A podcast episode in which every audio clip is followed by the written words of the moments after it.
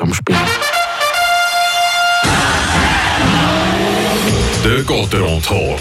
Mit eurem Opel-Partner AHG Cars und dem neuen Opel Astra Plug-in Hybrid. Eine ganz neue Welt von hybriden Fahrzeugen. Mit dem Martin Spinde schaue auf den Match heute Abend. Martin Spinde, guten Tag.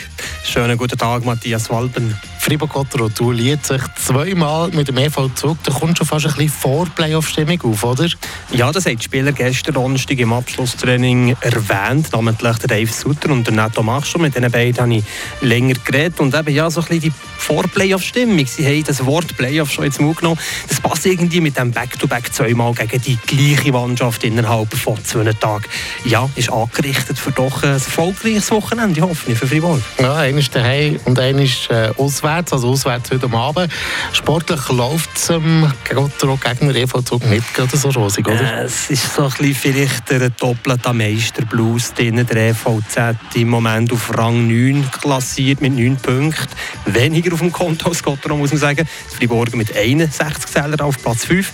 Und ohne Gregory Hoffmann, der Topscorer der Innerschweizer mit 13 Goal, 23 Assists, der fällt für rund 10 Wochen aus.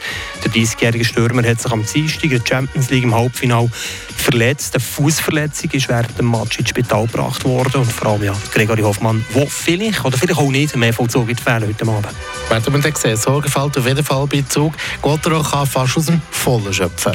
Holzanlänge, das gleiche Team wie am Dienstag und positiv gestern im Training der Reto Berra, 36-jährige Routinier, nicht wiederzuerkennen. Ein riesiges Smile umgewitzelt mit uns Medienschaffenden, hergestanden, nicht schüch gesehen, sich nicht irgendwie verzogen. Nein, er ist fit und er wird langsam aber sicher wieder zurückkommen. Das Comeback sieht gut aus, jetzt drei Wochen für mich und ja, die beste Laune. Ja.